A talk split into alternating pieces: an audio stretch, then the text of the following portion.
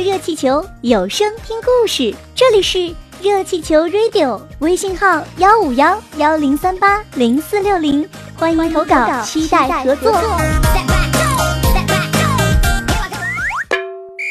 鲁西西带着罐头小人来到了学校。这一天，他在课堂上打瞌睡，并且第一次和老师顶嘴，让老师惊呆了。这样的对抗一定有理由，对不对？皮皮鲁鲁西西之罐头小人儿，作者郑渊洁，配音佳音老师。鲁西西带着博士来到学校。他连走路都特别小心，生怕博士从耳朵里给摔下来。没事儿，我躺在这儿安全极了。你翻跟头我也掉不出来。的确，博士待在鲁西西的耳朵里非常合适，能躺能站，很舒服。需要往外看时，只要轻轻地把头发拨开一条缝儿就行了，外边一点儿也看不见它。学校里的一切对博士来说都很新鲜。他贪婪的看，还时不时的向鲁西西提出各种各样的问题。鲁西西，你在跟谁说话呢？一个女同学奇怪的问。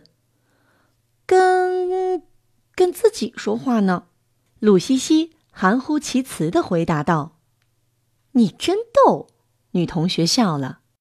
上第三节课的时候，鲁西西的上眼皮儿和下眼皮儿开始打架了。她昨晚一夜没睡。鲁西西挣扎着不让自己睡着，他使劲拧着自己的胳膊，终于他斗不过睡魔，在课堂上睡着了。上课睡觉还是一个优秀学生。当老师发现鲁西西在课堂上睡觉时，他几乎不敢相信这是真的。鲁西西，老师的脸都气红了。鲁西西一点儿也没听见，继续酣睡。同桌把他推醒了，鲁西西。老师严厉的叫着他的名字，鲁西西忙站起来。上课睡觉，你。老师不知道说什么好。呃，我我没睡。鲁西西还在朦胧中，还不承认。那我问你，刚才我讲了些什么？你要能回答出来，就说明你没睡。老师最讨厌学生不承认错误。如果回答不出来，就得向全班同学说说你昨晚干什么了，为什么不好好睡觉。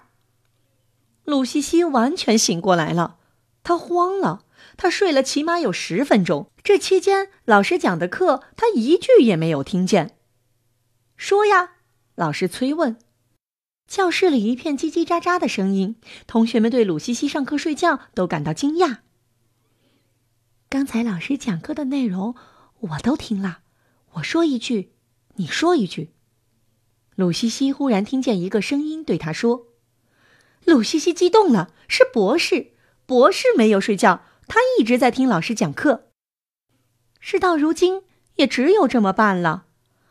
老师刚才讲了。”鲁西西一字不漏的把老师在睡觉时讲的内容复述了一遍。整个教室鸦雀无声。